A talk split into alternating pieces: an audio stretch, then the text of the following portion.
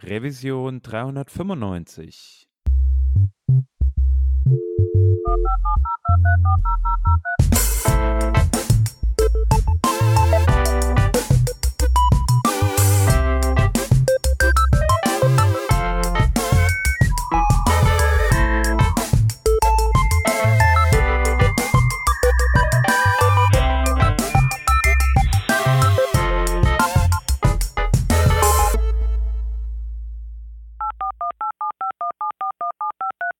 Diese Revision von Working Draft wird euch präsentiert von Storyblock.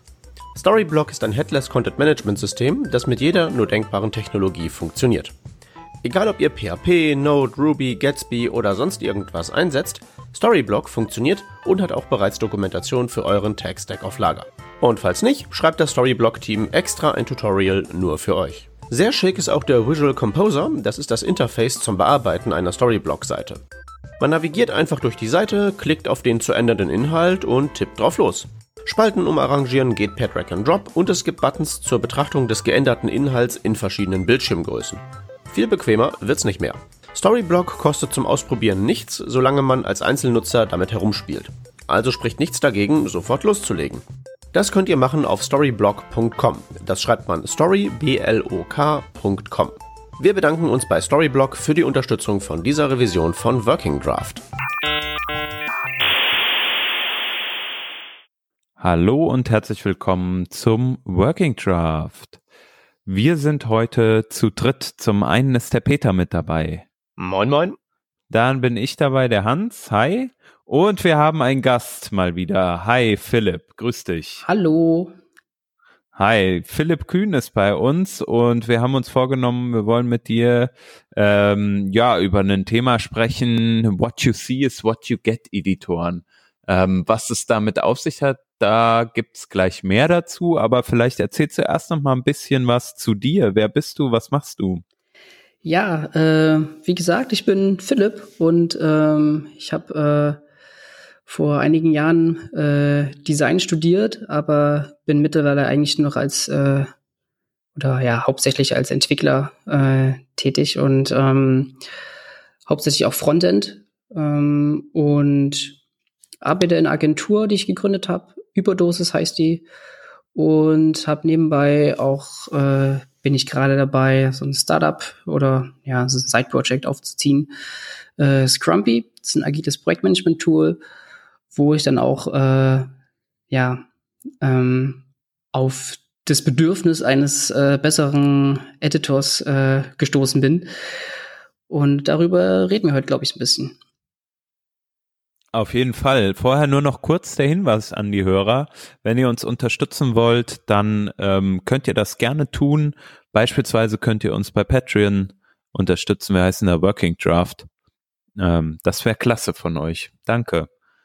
Genau, Thema. Du hast es schon angekündigt oder ich habe es auch schon eben gesagt, wir wollen über What You See is What You Get Editoren sprechen. Und ähm, was ich mir so im Vorfeld Gedanken gemacht habe, ist eigentlich so, oh, was waren eigentlich so die letzten What You See is What You Get Editoren, die ich mal eingebunden hat? Ich glaube, irgendwann habe ich mal selbst eingebaut, aber das ist schon viele Jahre her. Wie gut ist dir das gelungen? Ja, so Mittel, ne? Damals, also da war noch nicht so von Markdown die Rede. Es gab noch gar nicht so Packages, die so, keine Ahnung, Markdown nach HTML konvertiert haben oder so. Das war, also das ist schon ein bisschen länger her. Und ähm, ich erinnere mich auf jeden Fall dann, es gab hunderte Buttons, die man da reinhauen wollte, weil man wollte ja alles äh, irgendwie anzeigen. Damals war das, keine Ahnung, da wollte man halt alles in diesem Editor können äh, genauso wie Microsoft Word musste das sein, so ungefähr.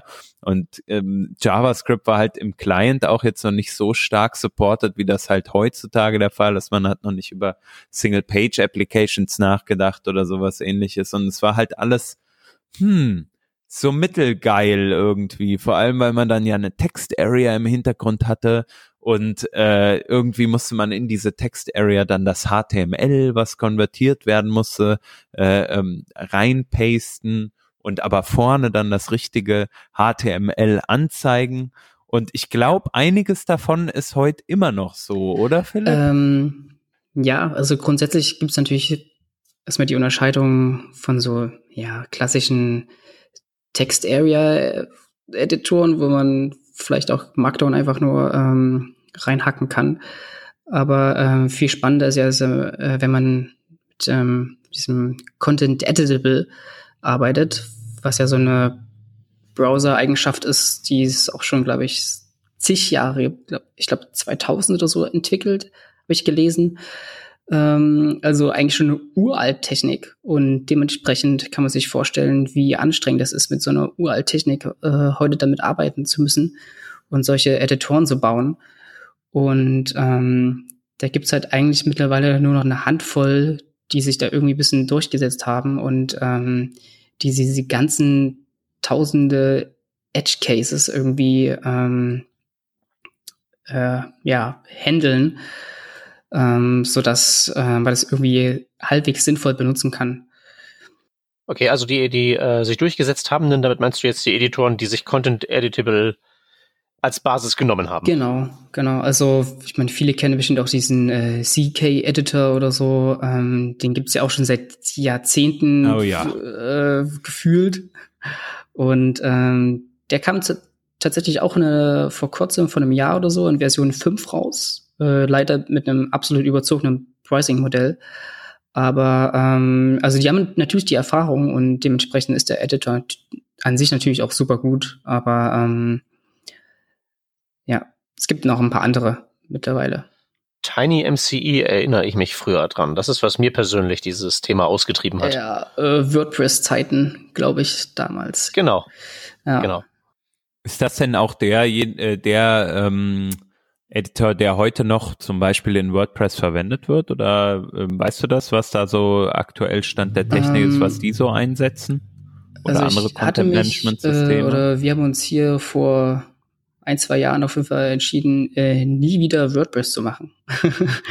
und äh, wahrscheinlich ist es schon ein bisschen länger her, aber ähm, deswegen kriege ich das noch so ein bisschen nebenbei mit. Aber ähm, ich glaube, WordPress ist in Version 5 rausgekommen mit diesem neuen Gutenberg-Editor, welcher für sehr viel Aufruhr gesorgt hat.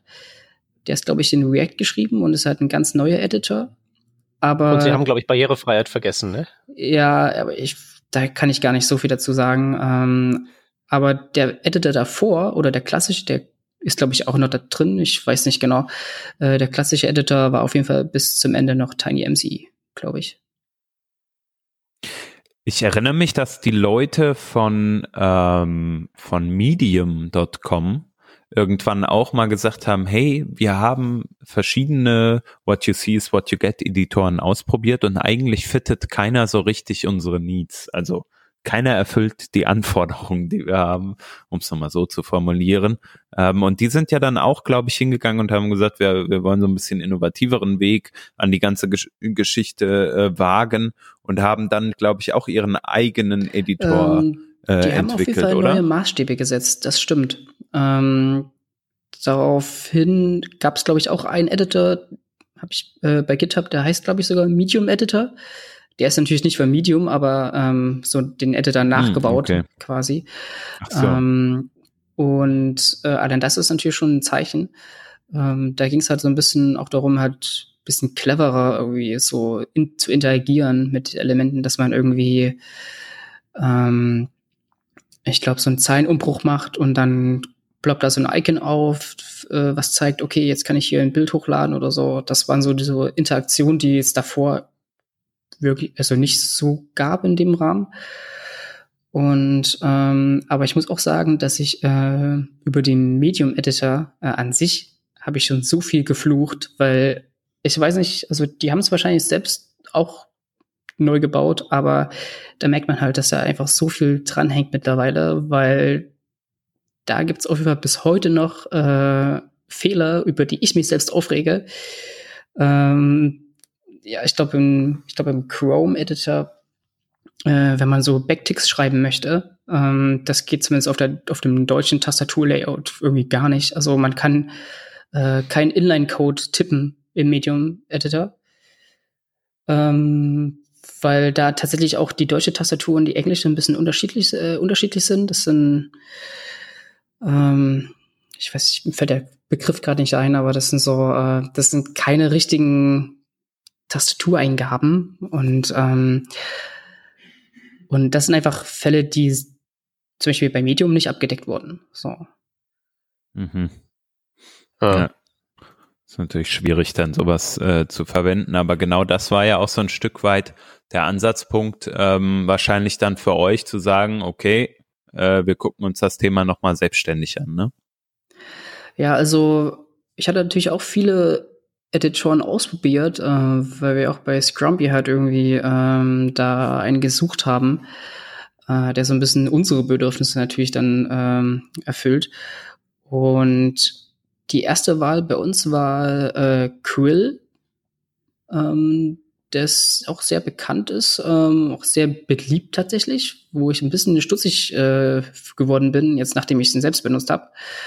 ähm, und ähm, ähm, ja, Quill ist auch ein relativ moderner Ansatz, äh, aber ähm, mir hat es halt einfach komplett gefehlt, da irgendwelche Anpassungen dran zu machen. Also viele Editoren werden gebaut und dann muss man die so nutzen, wie sie sind. Man kann vielleicht noch ein paar Einstellungen vornehmen, wie, ah ja, ich will die Funktion Bold und Italic haben und dafür aber äh, kein Underline oder was auch immer.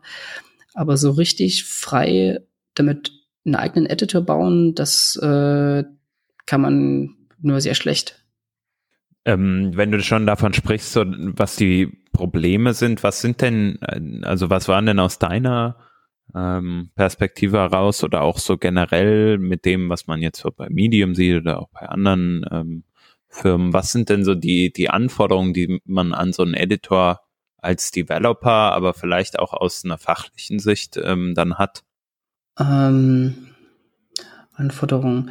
Naja, also natürlich, weil es halt so ein extrem komplexes Thema ist, ähm, ist mir auf jeden Fall wichtig, dass es äh, weiterentwickelt wird, weil da irgendwie ständig irgendwie neue Edge Cases dazukommen, habe ich das Gefühl. Und ähm, da hat der Quill Editor bei mir auch nicht gut gepunktet, weil da ist die Entwicklung auch relativ stehen geblieben. Also da gibt es auch so einen Blog, äh, wo der letzte Blogpost von 2017 ist, glaube ich und äh, wo Version 2 angekündigt wird und die ist halt bis heute nicht rausgekommen. Und ähm, das ist für mich auf jeden Fall ein sehr großes Argument. Und ansonsten, ja, natürlich die Flexibilität, so ist für mich als Entwickler, da irgendwie neue Funktionen auch hinzuzufügen und äh, nicht nur auf nicht nur auf dem eigentlichen Core irgendwie warten zu müssen, wenn ich, äh, wenn mir irgendwas fehlt. Und ähm, eben, dass ich die Darstellung komplett anpassen kann. Das ist, äh, weil ich, bei jedem Projekt ist es immer irgendwie individuell und ich finde, es gibt nichts Schlimmeres, als wenn ich dann irgendwelche CSS-Dateien importieren muss, um die dann wiederum zu überschreiben und äh, ja, finde ich auf jeden Fall furchtbar. Und ähm, auf der anderen Seite gibt es natürlich mittlerweile auch irgendwie ganz neue Anforderungen, ähm, die man so vor einigen Jahren gar nicht so auf dem Schirm hatte. Äh, eins meiner Lieblingsbeispiele sind äh, dafür sind Mentions, also so Erwähnung, wenn man irgendjemanden in so einem Textfeld erwähnen möchte. Ähm, das hatte, glaube ich, damals angefangen bei Twitter oder so, ähm, wo ich dann Ad irgendwas schreiben kann und dann ploppt da so ein Menü auf und dann kann ich jemanden auswählen. Und das ist so ein klassisches Element, äh, was, was man heute aus fast jeder App kennt. Und ähm, ähm, interessant daran finde ich halt, dass es halt äh, auch dynamische Inhalte sein können. Also wenn ich jetzt einen Nutzer erwähnen möchte, dann tippe ich den Namen und dann wird es da in der Datenbank gespeichert, das Textfeld oder, ähm, und dieser Nutzer, der kann natürlich auch den Namen wechseln und oder den Username oder also da da können sich halt Inhalte ändern, die ich halt eigentlich, die ich halt in den Editor reingeschrieben habe. Und ähm, ähm, das ist mir wichtig, dass sowas irgendwie auf jeden Fall funktionieren kann, dass ich äh, da halt keinen Namen speichere, sondern eine ID. So, und diese ID wird dann halt dem User zugeordnet und ich kann es halt dann live auf der Seite anzeigen. Ähm, da finde ich mich, äh, finde ich sehr witzig, weil man denkt, Twitter hat es damals eingeführt. Das heißt, Twitter, die müssen das richtig gut gebaut haben. Und ich hatte damals äh, zu meiner äh, meine Bachelor-Abschlussarbeit, das war äh, das Projekt Work Here. Das war so eine Flüchtlings-, äh, also eine Jobbörse für Flüchtlinge. Und das ist äh, damals 2015 total durch die Decke gegangen und äh, hatten da über 1000 Retweets auch auf äh, den Ankündigungstweet. Und da habe ich meinen äh, Kollegen erwähnt, mit dem ich das zusammen gebaut habe. Und der hieß damals äh, Jaco, äh, heißt Jakob normalerweise. Und mittlerweile hat er den Twitter-Handle geändert, seinen eigenen. Und äh, Twitter war nicht so schlau und äh, hat das mitgeändert, sondern ich habe jetzt in meinem alten erfolgreichen Tweet jemanden erwähnt, der mittlerweile, also das ist ein ganz anderer User, weil der mittlerweile diesen hm. Twitter-Handle bekommen hat. Und ich finde sowas, also wahrscheinlich bin ich ein bisschen zu pingelig, aber das sind so Sachen, wo äh, ich mir äh, sage, das möchte ich abfangen können mit meinem Editor. So. Hm.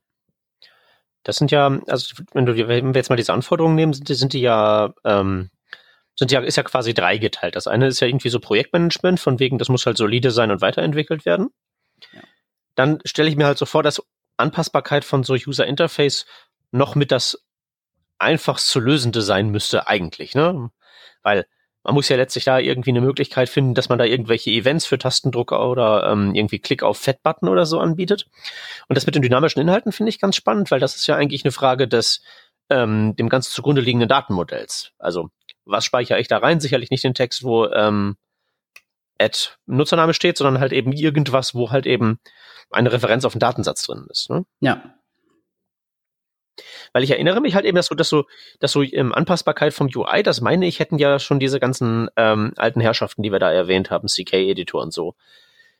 Das geht da ja, ging da ja, glaube ich, schon damals einigermaßen gut. Ja, aber das ist schon das, äh, das, ähm, das geht dann schon so weit, dass man ähm, selbst wenn ich so einen Editor irgendwo anzeigen möchte, so, dann habe ich da meine, meine Toolbar von, äh, von Buttons oder so. Und dann ist schon die Frage, ja, sage ich nur, ich, ich möchte hier meinen Editor in dem Element gerendert haben. Ähm, da wird dann alles da rein, reingehauen, also das Textfeld, die Buttons, und dann wird es so angeordnet, wie halt das, äh, wie der Editor es vorgesehen hat. Oder bin ich halt komplett frei darin und sage, okay, nee, ich möchte jetzt den erstes Textfeld darüber haben und die Buttons darunter zum Beispiel. Oder es gibt ja auch verschiedene Menütypen, so dass ich, äh, wenn ich Text auswähle, dass dann so ein Menü aufploppt über der, über der Textauswahl. Und das sind so individuelle Anpassungen äh, vom eigentlichen Menü her, dass man äh, das mit CSS zum Beispiel allein gar nicht mehr lösen kann. So, da muss es verschiedene Optionen geben, äh, so Menüs zu rendern. Und ähm, das waren jetzt noch zwei Beispiele. Es gibt auf jeden Fall noch eine Handvoll andere, wie man so ein so Menüs bauen kann. Und ähm, äh, das ist einfach sehr individuell geworden. Ja, nee, also ich hätte jetzt auch erwartet, dass, dass mir so ein Ding die Möglichkeit gibt, im Prinzip, dass ich mein eigenes im Prinzip mein eigenes UI baue und der Punkt Render da rein würde halt maximal die Textbox sein. Mhm.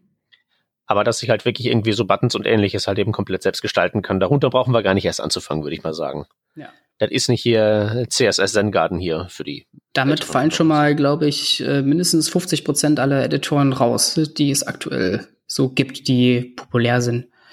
Ja, was mich ein bisschen wundert, weil das müsste ja eigentlich das einfachste sein, oder? Ja, das denkt also, man sich. Also ich war auch überrascht, deswegen. äh, ja, ich glaube, ich kann mir gut vorstellen, dass der Ansatz halt oft äh, nicht der ist, der sich an den Profi-Entwickler äh, richtet sozusagen, sondern mehr so ein Drop-in-Ding. Hier include dieses JavaScript, dieses CSS. Ja. Ähm, mach hier dieses, ruf dieses jQuery-Plugin auf im, im Bestfall. Ähm, oder diesen äh, JavaScript-Code und konfiguriere dir das Ganze in einem Objekt zusammen, so wie früher halt ein, ein jQuery-Plugin funktioniert hat. Und fertig ist die Geschichte. Ähm, und ich glaube, dieses hoch erweiterbare und individuelle ist halt eher ein, ich könnte mir vorstellen, Spezial-Use-Case oder zumindest ein Use-Case, der ähm, nicht ganz so häufig gefragt ist, könnte ich mir vorstellen. Ich weiß nicht. Was sagt da deine Erfahrung? Hm, Ja, das, also, das ist so, hm, es ist auf jeden Fall ein, ein Problem. So, ähm, das, was ich halt auch oft selber merke als Entwickler, äh, wenn ich nach irgendwelchen Tools suche, ähm, dann fehlt es mir halt oft auch irgendwie an so ein bisschen Erweiterbarkeit, weil halt das meiste wird halt so für die breite Masse entwickelt. Und, mhm. und dann ist es halt irgendwie immer schwierig zu sagen, okay, dann mache ich es halt selbst für meine individuellen Anforderungen.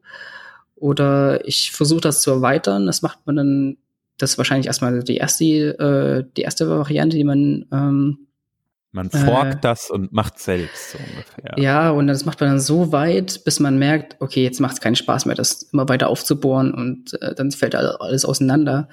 Und dann mhm. macht man es dann doch alleine und dann ist es schwierig, diese Grenze zu ziehen. Äh, auch für mich jetzt ähm, als äh, Entwickler von so einem, ja, das heißt, das würde ich jetzt nicht sagen, ich habe ja auch nur ich baue ja auch nur auf was auf, aber ähm, es ist trotzdem für mich schwierig, äh, da so die Grenze zu ziehen. So wie individuell kann man es konfigurieren, ohne dass es auch zu viel wird. Man will ja trotzdem irgendwie einen halbwegs einfachen Einstieg haben. Ähm, aber wir sind halt auch an einem Punkt bei so einem Editor, der halt wirklich eins der äh, komplexesten Elemente ist, finde ich aktuell so in so einem Interface, äh, was man irgendwie ja, konfigurieren kann. So, von daher ist es vielleicht auch gerechtfertigt, dass man da irgendwie ein bisschen mehr Arbeit investieren muss. Ja, und ich meine, man könnte ja theoretisch auch was bauen, was konfigurierbar ist, aber mit sinnvollen Defaults daherkommt. Hm. Dann hat man zwei Fliegen mit einer Klappe geschlagen und irgendwelche Defaults braucht man ja meistens wahrscheinlich eh oder hat irgendwie so ein, ein Copy-Paste-Tutorial oder so. Ja. Also das, ähm, da, da würde ich halt heutzutage schon erwarten, dass da irgendwie ein bisschen, bisschen auch Convenience und Developer Experience im Fokus ist. So, ja. und das ist doch mal eine Überleitung zu Prose Mirror, nehme ich an. Genau. genau.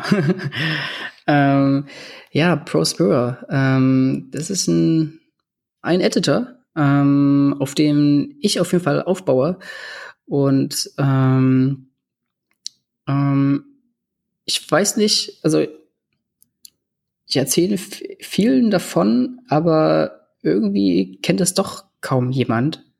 Mhm. Äh, und äh, was mich sehr überrascht, weil es auf jeden Fall ein sehr, sehr mächtiger Editor ist, ähm, der sehr stabil läuft auch ähm, und auch schon äh, seit mehreren Jahren stabil läuft. Ich glaube, 2016 oder so kam die Stable-Version raus und ähm, seitdem hat sich nicht zu viel getan, aber es wird halt stetig dran gearbeitet und ähm, finde ich erstmal relativ sympathisch. Und ja, ich habe mich auf jeden Fall dafür entschieden, für, auf den Editor aufzubauen und äh, da eine etwas äh, für die Allgemeinheit etwas äh, einen leichteren Einstieg, äh, sag ich mal, zu finden zu können.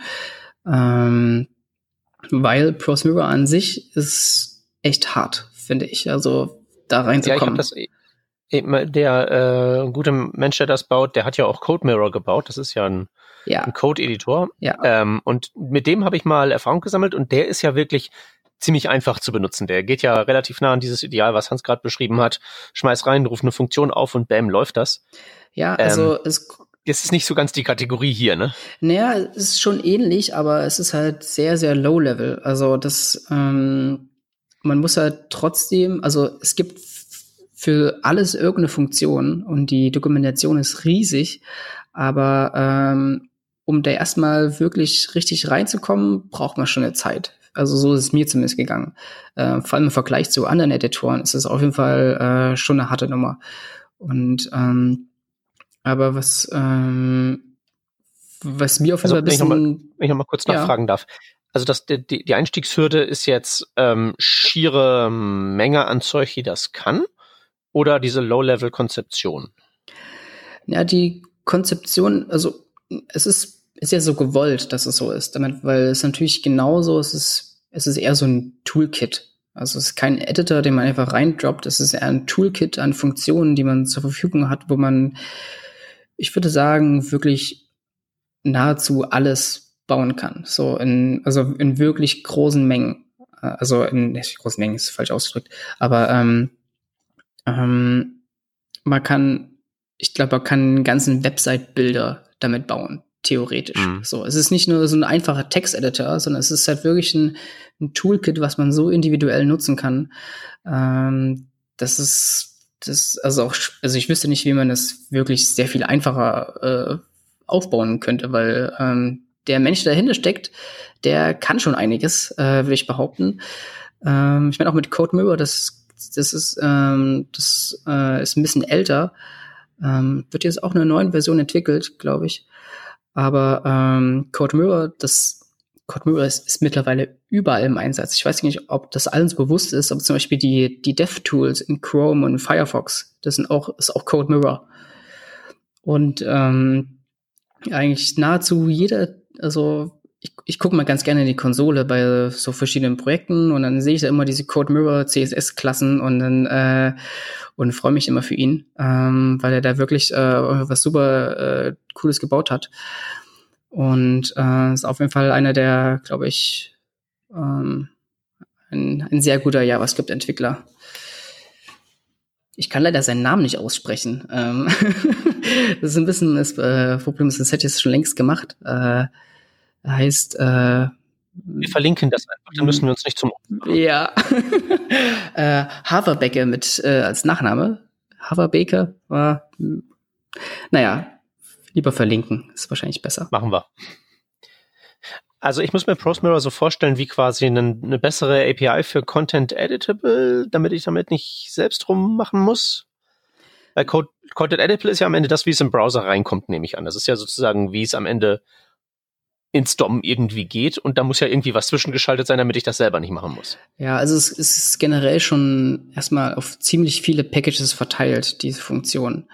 Ähm, und man hat halt ein Package, was sich nur um den, den ganzen State äh, kümmert. Man hat ein Package, was, ähm, was sich darum kümmert, diesen State äh, darzustellen im Frontend. Und man hat Packages für die eigenen, äh, für die vielen äh, verschiedenen Funktionen, also zum Beispiel, also generell halt so, was für Elemente gibt, äh, wie Headlines und ähm, Codeblöcke, solche Sachen. Und man ähm, hat ja, also ich weiß gar nicht, wie, ich, äh, wie man da genau anfängt, was echt so komplex ist. Ähm, also generell ist es schon mal interessant, weil man ähm, der Ansatz von Prose Mirror ist, dass man alles über ein Schema definiert. Das ist schon relativ neu äh, und auch immer wieder eins der ähm, der Punkte, den die meisten noch nicht ganz verstehen. So, also alles, was ich so an Issues auch bei GitHub reinbekomme, äh, sind meistens Punkte, weil sie es mit dem Schema noch nicht so richtig verinnerlicht haben. Also dieses, was muss ich mir unter einem Schema vorstellen? Das Schema gibt an, wie dein Dokument aufgebaut werden kann und mit welchen Regeln. Also ähm, das Schema ist aufgeteilt in Nodes und in Marks.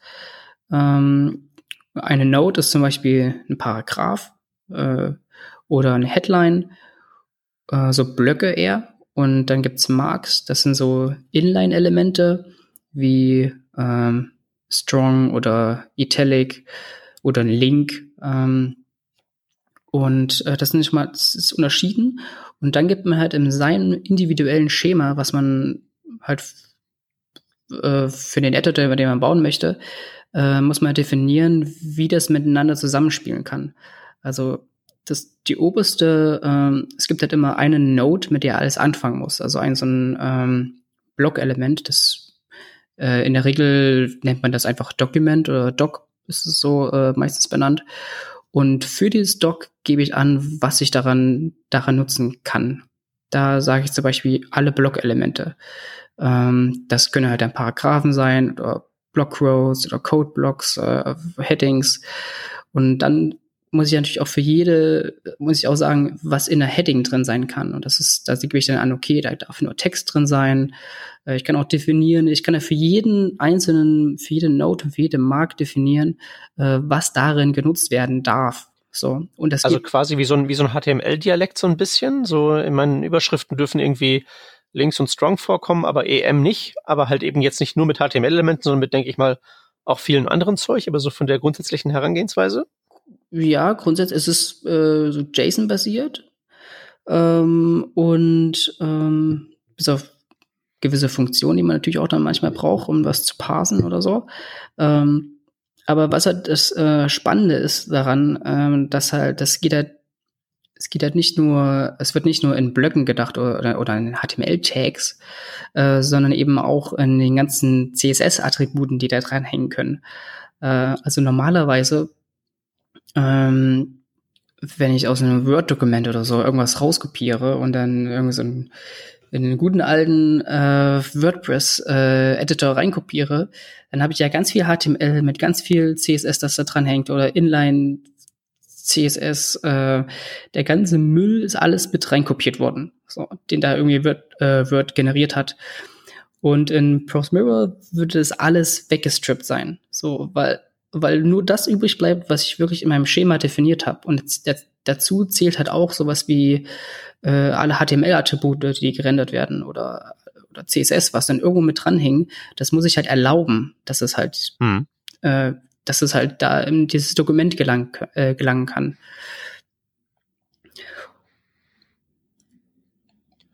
Das hört sich doch erstmal sehr vernünftig an, weil das ist ja das, das ist ja so eine ganze, also wenn, wenn ich es richtig verstehe, ist der Grundansatz irgendwie, ich paste was aus meinem räudigen Word oder so da rein und da kommt erstmal nur Plaintext durch, es sei denn, ich lasse noch irgendwelches Zeug zu. Genau. Und so in diesem Schema kann man halt auch, äh, man kann einerseits definieren, wie etwas äh, reingelangt und auch, wie es wieder äh, ausgespielt wird, sage ich mal. Ähm, das also heißt, eine Transformationsfunktion gleichsam. Mhm, genau. Also ein einfaches Beispiel ist da ähm, zum Beispiel äh, so ein Strong Tag oder so. Ähm, es gibt ja viele Möglichkeiten, irgendwie so einen Text fett darzustellen. Ähm, das kann einerseits als so ein Strong Tag gepasst werden oder äh, oder so ein äh, B-Tag, äh, der alte noch, oder ich kann auch bei CSS sagen, Font Weight Bold. Und das sind alles Parsing-Regeln, die ich definieren kann und kann dann sagen, all das wird halt zusammengefügt zu einem allgemeinen Strong Tag. So. Und dann, hat, dann hast du halt diese ganzen hässlichen, äh, vielen verschiedenen Fälle gepasst äh, zu diesem einen sauberen, der dann in deiner Datenbank steht oder so. Hm. Ähm, bei dieser Vielzahl von Möglichkeiten, wie was fett werden kann, ähm, also ist ja sinnvoll, dass man die, dass man das irgendwie kontrollieren will. Also da, da meinem inneren Zwanghaften gefällt das jetzt alles bisher sehr, sehr gut, dass man das da alles genau orchestrieren kann. Aber muss man das denn wirklich alles selber schreiben, diese ganzen Regeln? Oder gibt's da irgendwie so das, ähm, weiß ich nicht, Word komplett Support Programm, dass da alles wie die irgendwie fett machen, das wird reinkopiert und dann kommt da was raus? Oder muss man da wirklich jeden einzelnen Edge Case auch selber schreiben? Also es gibt natürlich ein Schema, was halt, äh, was halt von Prose Mirror mit geliefert wird. Also so ein Standard-Set, ähm, wo man erstmal ganz gut anfangen kann. Ähm, aber vollen Word-Support hast du damit auf jeden Fall nicht. So, ähm, hm. Das sind so die normalen, also es ist schon ein voller Editor mit Headlines, fett, dünn, Codeblöcken, Inline-Code. Also das ist die ganzen, äh, gibt's, da gibt es eine Reihe von Sachen, oder Bildern und sowas. Ähm, da ist schon relativ viel da, was man nicht direkt nutzen kann. Aber ähm, der, der Teufel liegt halt im Detail. So, sowas wie eine Schriftart ändern oder so. Das ist schon, das ist schon schwieriger. So, ähm, mhm. weil auch so vor allem so Sachen, die sich über viele Elemente äh, hinwegziehen. Ähm, allein schon, wenn du sagen willst, okay, ja, ich möchte jetzt ja innerhalb von ähm, oder generell irgendwie mehrere über mehrere Elemente hinweg irgendwas definieren, wie Schriftgröße oder sowas. Das ist schon ganz schön, ganz schöne Arbeit, das so einzubauen. Das habe ich zum Beispiel jetzt auch gar nicht gemacht. Ähm, zwar habe hab ich es auch nicht gebraucht, aber man kann es alles machen, aber das ist schon noch ein bisschen mehr Arbeit. Was meinst du jetzt mit über mehrere Elemente hinweg? Ja, dass ich zum Beispiel ähm, ähm, jetzt viel Text auswähle. Ähm, also ich, ich, ich habe ein großes Textdokument, da sind Headlines drin und Absätze und Links und was auch immer alles. Und dann wähle ich ganz viel davon aus und würde dafür die äh, äh, eine, Sch eine Schriftart ändern oder sowas. Ähm, ah, was ich über also mehrere, über mehrere von diesen mehrere von diesen Blöcken, die da in so einem Schema drin sind, dass die so en bloc. Okay. Uh. Genau. Und äh, dafür muss man schon schon relativ viel schreiben. So. Ähm, finde ich. So. Mhm. Das ist kein Standard äh, Case für Prosmirror. Jetzt ist es ja aber so, du, äh, du sagst, das ist ja eingangs schon und du hast ja jetzt auch schon ähm, einige Punkte erwähnt, über die man sich halt so Gedanken machen muss und das Schema, was man irgendwie schreiben muss. Ähm, und jetzt bist du ja hingegangen und hast gesagt, du, du setzt da drauf auf und schreibst selbst äh, einen Editor, der, den man dann einfacher verwenden kann oder wie kann ich das verstehen? Genau. Also ähm, ich selbst bin, ähm, also ich schreibe sehr viel äh, Vue.js und ähm, und dementsprechend ist zum Beispiel auch, ist auch bei Scrumpy ist halt eine Single-Page-Application, wo alles in Vue geschrieben ist. Und ähm, da habe ich mir natürlich war auf der Suche nach irgendeinem Editor, den es speziell für Vue gibt und äh, da gab es natürlich äh, nichts Gescheites. Und ich habe mich dann halt für Prosmira entschieden, da einen eigenen Wrapper drumherum zu bauen. Für Vue.js speziell. Also äh, Prosmira an sich ist plain JavaScript.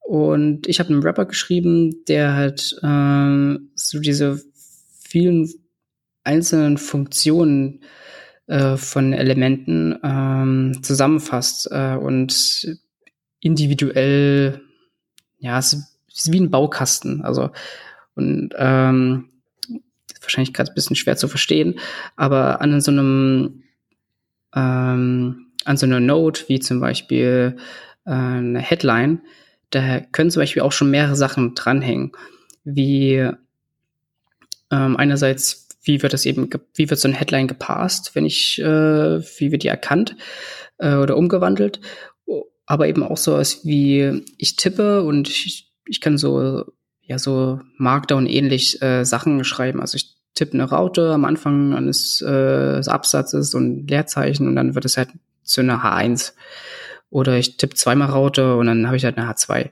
So und äh, das heißt, es gibt so verschiedene Funktionen, die an einem Element, die zu einem Element gehören, wie halt genau solche Regeln, so Markdown-mäßiges äh, Schreiben von äh, Text. Ähm, oder eben auch, was passiert, wenn ich da draufklicke, was passiert, wenn ich äh, vielleicht auch Text kopiere, wo Markdown drin ist, ähm, ob das dann umgewandelt wird automatisch. Das sind so viele Regeln, die an einer Node die zu einer Node gehören. Und mein, also meine Idee war vor allem, dass man sich so einen Editor zusammenbauen kann aus den verschiedenen Nodes, die man äh, nutzen möchte. Also ich definiere einen Editor und sage, okay, ich möchte eine Headline nutzen, dafür habe ich eine eigene Klasse, eine Headline-Klasse.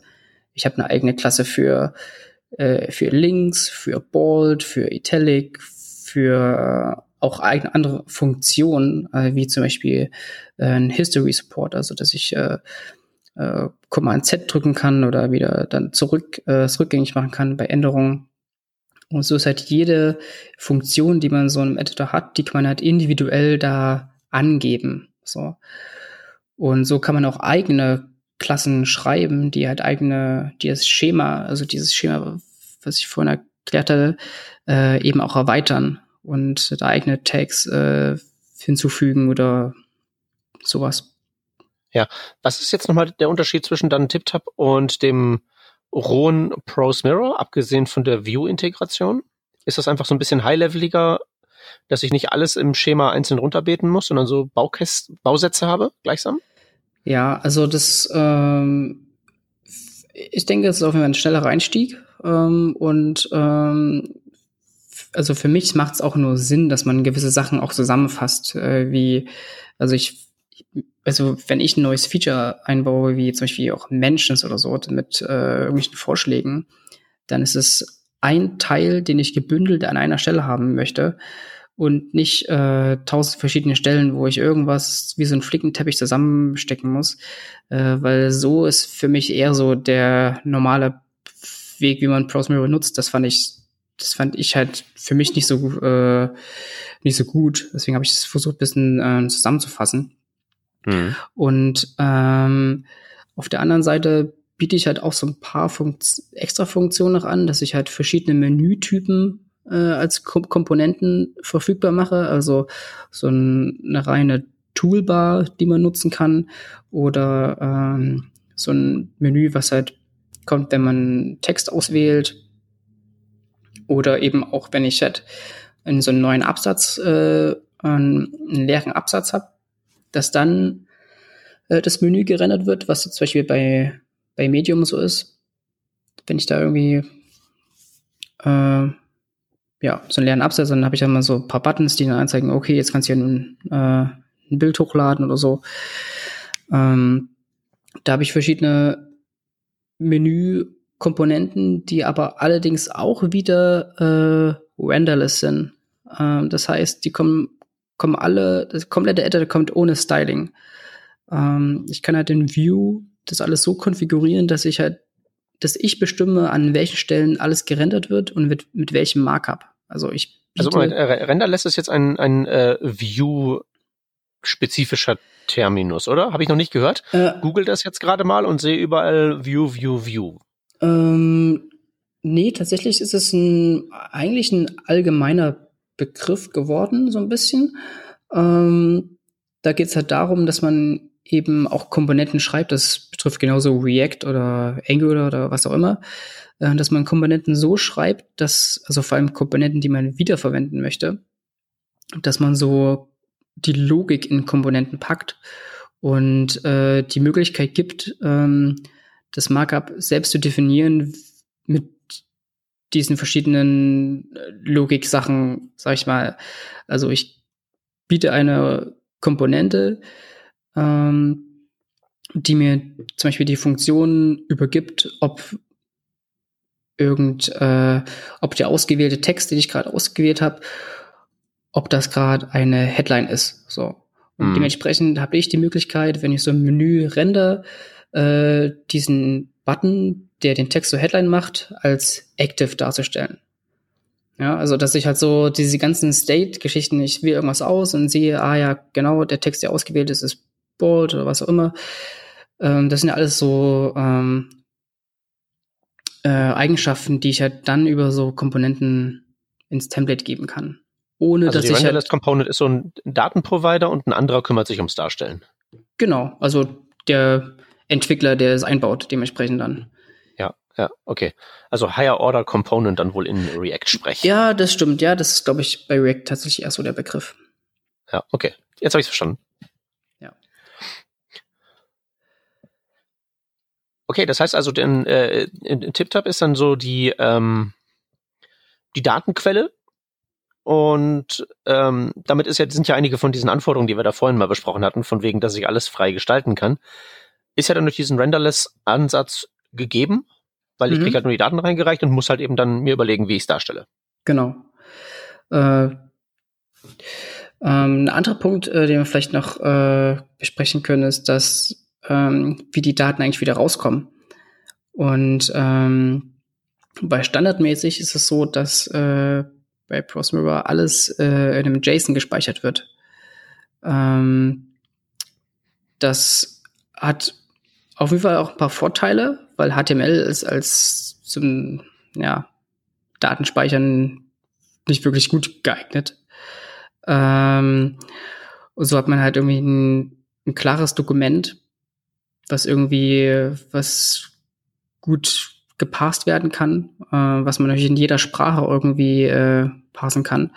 Ähm, was natürlich auch gut ist für so ein Backend oder so, was damit vielleicht noch andere Sachen macht ähm, und die Daten dann anders darstellen kann.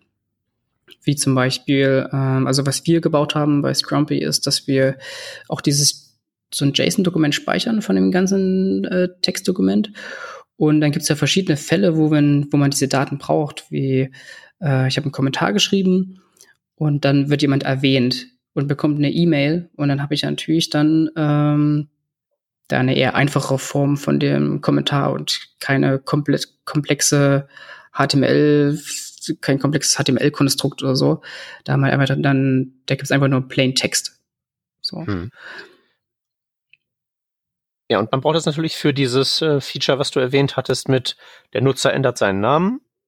Ne? Da, dafür darf man ihn ja halt eben den Namen nicht hardcoded in irgendwelches HTML ins Datenmodell reinschreiben, sondern braucht halt genau. halt irgendeine Referenz auf irgendeine ID oder sowas. Genau. Und also ich habe ich hab halt auch so eine äh, Extension äh, geschrieben für Mentions. Ähm, ist auch relativ allgemein geschrieben, dass man es auch wiederverwenden kann für andere Sachen wie Tags oder sowas. Ähm, und da kann man das halt so konfigurieren, dass dann halt da eine ID gespeichert wird. Und ähm, dann kann man diese ID nehmen im, im Frontend und dann die eben wieder zu einem Namen umwandeln oder so.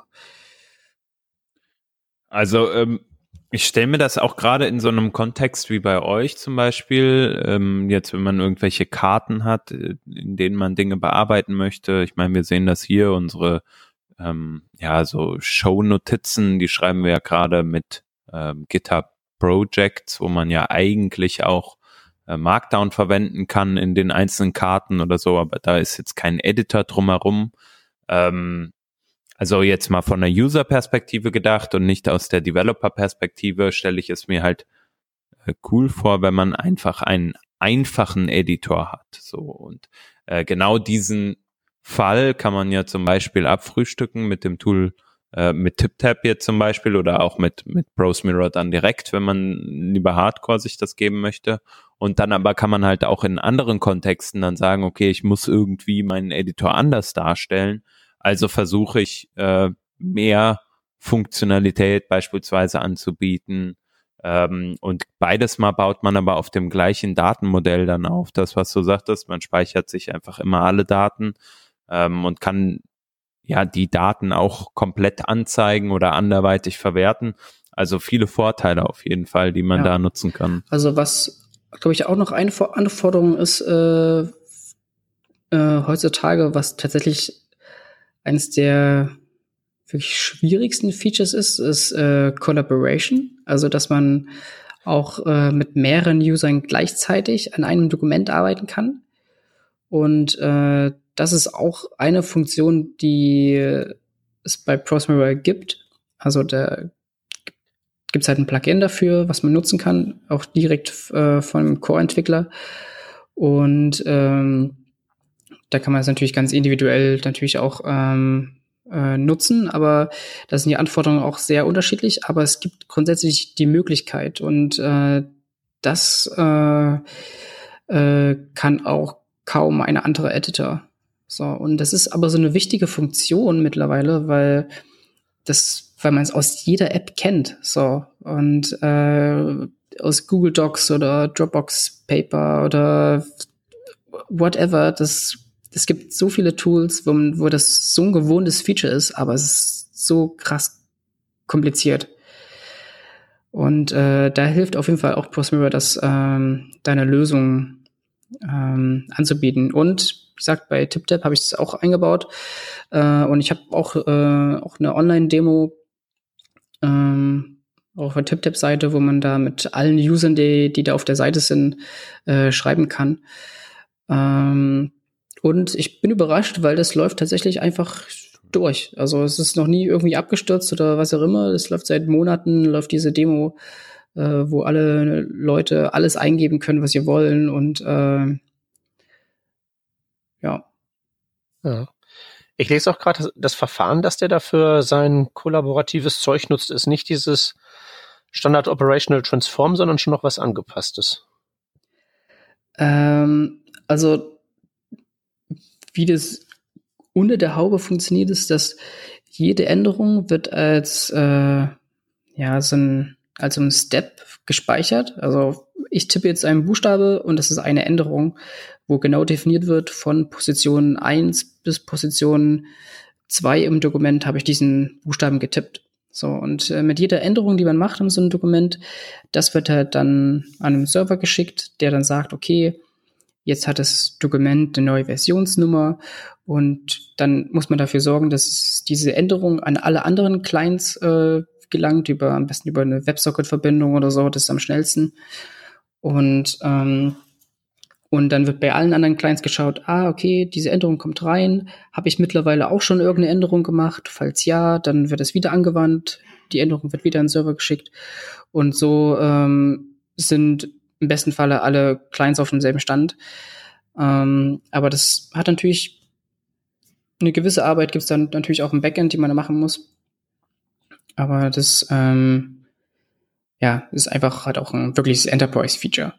Äh, was heißt Enterprise-Feature? Also, für, also, na gut, ich, ich, für mich ist, weiß nicht, das Wort äh, nutze ich wahrscheinlich immer falsch, aber das ist so ein Feature, was, ähm, was, was man nicht einfach nur mal irgendwo reinhaut in irgendeine App, weil man es mal schnell austesten will. Das ist ein Feature, wo man wirklich viel Zeit rein investiert und das ist meistens für irgendein Produkt, was irgendwie, ähm, ähm, ja, wo irgendwie was dahinter steht. So, also es ist ja nicht nur einfach für irgendeinen, ja, also versteht ihr, was ich meine? Wahrscheinlich nicht, oder? Ja, äh, ich, ich verstehe ich, ich versteh schon, aber ich weiß halt nicht, äh, also das mag halt so sein, aber irgendwie akzeptabel finde ich das ja nicht.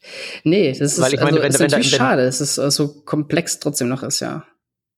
Ja, nur aber trotzdem komplex ist vieles und man kriegt ja trotzdem einigermaßen fertige Lösungen aus der Dose hin, ne? Weil wenn man jetzt irgendwie sozusagen die äh, Input-Seite ähm, sprich, was kommen da für Change-Sets von, vom Frontend ins Backend rein äh, hat, müsste es ja irgendwie auch möglich sein, irgendwie über irgendwelche Schnittverfahren zu ähm, eine Library zu basteln, die einfach sagt, äh, hier kommt das rein. Ne? Du hast ja gerade WebSockets angesprochen. Ja. Und wenn über WebSockets halt eben diese Transformationsschritte ähm, einlaufen, müsste ich mir, stelle ich mir jetzt so naiv vor, ist ja wirklich mir möglich sein, dass ich irgendeine so Blackbox-Klasseninstanz habe, wo ich die ganzen Streams reinpipe und hinten kommt Dokument raus. Ja, also das würde ich halt schon erwarten. Ja, also das, das, das, die, äh, das Rein- und Rausgeben von diesen Änderungen, das ist die geringste Arbeit. Äh, das, also eine Limitierung ist, dass ähm, halt Prosmira davon ausgeht, dass man auch serverseitig eigentlich eine Prosmira-Instanz laufen haben muss. Das heißt, serverseitig braucht man Node.js.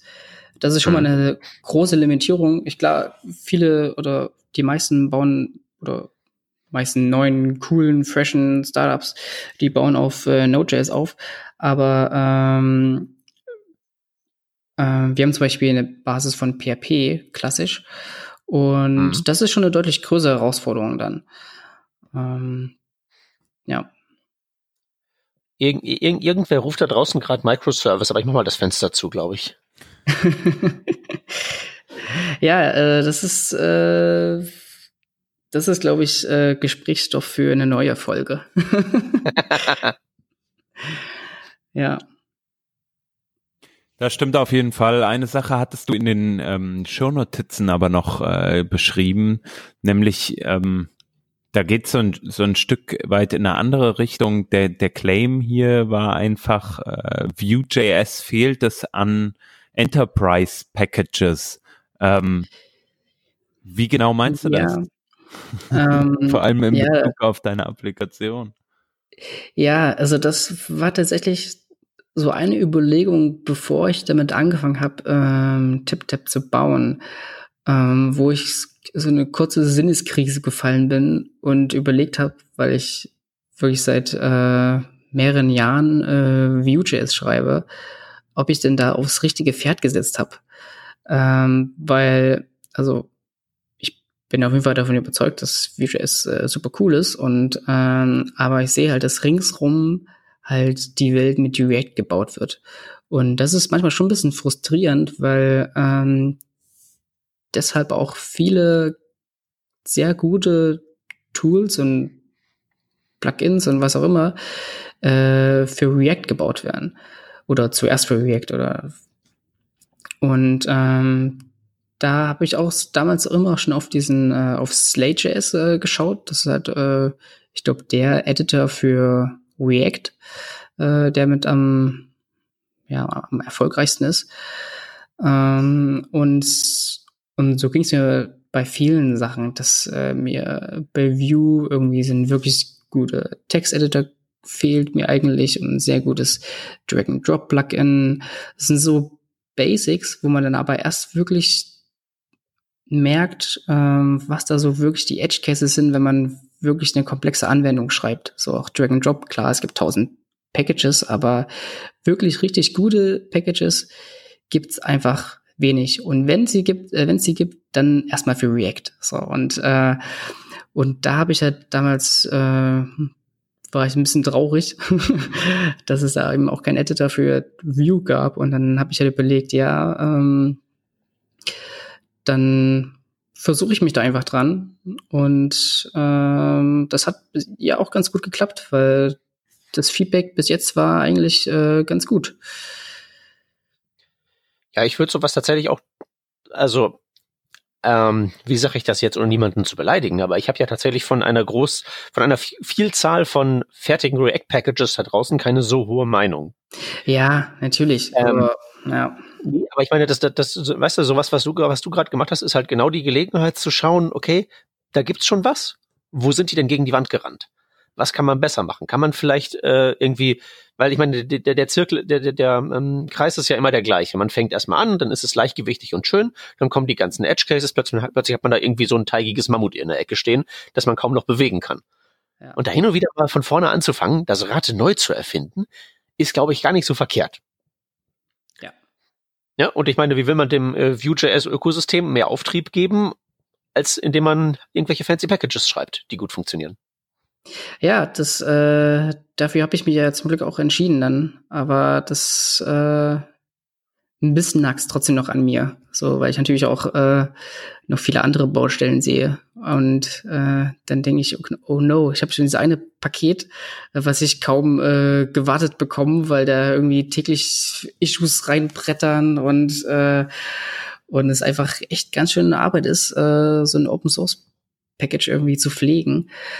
Ähm, und ja, ich hoffe einfach mal, dass es auch noch andere gibt, die sich trauen. Ja, ich würde sagen, andere, dass es andere gibt, die sich trauen, die äh, hier äh, mittun. Ne? Ist ja schließlich hier schön ein Open Source Projekt auf GitHub. Da ja. darf ja jeder gerne auch mal selber einen Bug fixen und muss ihn nicht nur melden. Nee, das, äh, das äh, ist manchmal auch sehr angenehm. Also äh, um so frustrierend es manchmal ist, wenn man dann irgendwie nach Hause kommt und dann ist da eine Reihe von Issues drin, aber es ist natürlich auch schön, wenn dann mal jemand wirklich einen Pull-Request stellt und dann wirklich auch ein Problem fixt. Also das ist schon auch ein mhm. cooles Gefühl. Ja, aber 80, 80 offene Issues, da muss man schon äh, mental gefestigt sein, um das aufzumachen und da durchzuscrollen. Ja, ja, aber da sind auch viele, viele so Fragen dabei, so was eigentlich keine Issues sind, wo ich gerade nicht so richtig weiß, wo ich das hin verschiebe. Ob ich da irgendwie in irgendein Tool nutze, Forum oder Slack oder was auch immer. Ja, hatten, wir hatten, hatten wir letztens in auch in der Working Draft Revision darüber geredet, dass so, dass so ein gutes altes Forum ja quasi eine sich selbst erweiternde Dokumentation ist. Ja. Ja. Ähm, ich erinnere mich gar nicht. Ich weiß gar nicht, ob ich dabei war. Okay, ja, ich, äh, äh hier, ja, äh, doch, warte mal, da. Kirby war das. Glück gehabt. Okay, nee, aber. Gehirn äh, hat nicht so stark ausgehalten. nee, nee, aber. Nein, nein, nein, nein, nein, keine Sorge, die Demenz ist ganz auf meiner Seite. Ähm, nee, nur für die Hörerschaft. Ähm, da haben wir, haben wir nämlich auch solche Sachen besprochen. Das kann man sich dann eventuell nochmal reintun, wenn man unter einem ähnlichen Problem oder unter einer ähnlich langen To-Do-Liste leidet. Ja, Kirby hätte auch fast TipTap genutzt. Äh, bin ich äh, knapp vorbei gerattert. Ähm, weißt du warum? Ähm, ich, äh, weil äh, Bastians Anforderungen, glaube ich, dann doch wieder sehr individuell sind. Und, ähm, und Bastian ist natürlich auch ein, ein Macher. So, wenn mhm. er irgendwas, äh, irgendwas haben möchte, dann, dann baut er sich das eben. So, aber es basiert zumindest auch auf Pros Mirror. Ich hoffe, da habe ich nicht so viel verraten, aber äh, das kommt irgendwann bald. Hm. Ja. Ja, aber das ist halt eben das Typische, wenn, ähm, ne, dafür gibt's halt die Low-Level-Tools, wenn man es halt eben mal ganz genau wissen möchte. Ja. Dann greift man da halt so. Okay, cool. So, ähm, hätte ich jetzt noch eine Frage. Ja. Also, weil ich erinnere mich irgendwie, früher war das mit den, mit diesen, mit diesen Editoren, äh, irgendwie alles mit diesen Tiny MCIs und sowas, das war alles irgendwie ganz schlimm, weil die waren kaum zu customizen und hinten kam Markdown raus, das Schrott war. Hm. Äh, jetzt haben wir uns ja ein ganz anderes ähm, Niveau gewöhnt mit irgendwie alles ist anpassbar, diese Renderless Components, von denen wir gesprochen haben, ähm, und dieses Datenformat, wo man auch kollaborativ arbeiten kann. Jetzt frage ich mich halt eben, was machen wir dann in zehn Jahren für eine Revision? Was ist so das nächste große Ding, was da irgendwie reinkommen muss in diesen, in diesen, in diesen Bereich? Was ist das Feature, das fehlt und wo noch keiner weiß, wie es richtig gut geht? Ja, ich äh, weiß nicht. Also ich glaube, also es gibt auch schon seit Lehrern die Überlegung, dass auch dieses Content Editable, äh, Content Editable irgendwie ersetzt werden müsste eigentlich durch irgendwie ein was Modernes, weil es halt einfach nur es ist einfach alt und mhm. kaputt, also wirklich auch kaputt. Da gibt es genügend Artikel darüber, die sich da mit darüber äh, auseinandersetzen, was alles in den verschiedenen Browsern unterschiedlich ist. Und ich glaube, dass also man sieht ja, dass diese Anforderung da ist und in jedem neuen fancy Tool hat man irgendwo so einen Editor drin. Äh, da muss es schon irgendwie auch irgendwas äh, einen neueren Ansatz geben. Ja, so das gute alte, äh, die Trampelpfade asphaltieren, dass die Webstandards irgendwann die Rolle vielleicht einnehmen können, die ein Pros Mirror heute äh, ja. mit manueller Arbeit einnehmen muss. Ja, also ja, da muss es schon irgendwie auch wirklich was vom Browser geben, so, äh, weil auf irgendeine Technik muss man ja setzen. So ist ja nicht nur gesagt, ja, mache ich meinen eigenen Component, aber ja, ich muss ja irgendwo reinschreiben können. So, das kann nur der Browser lösen, äh, der da irgendeine neue Funktion anbietet.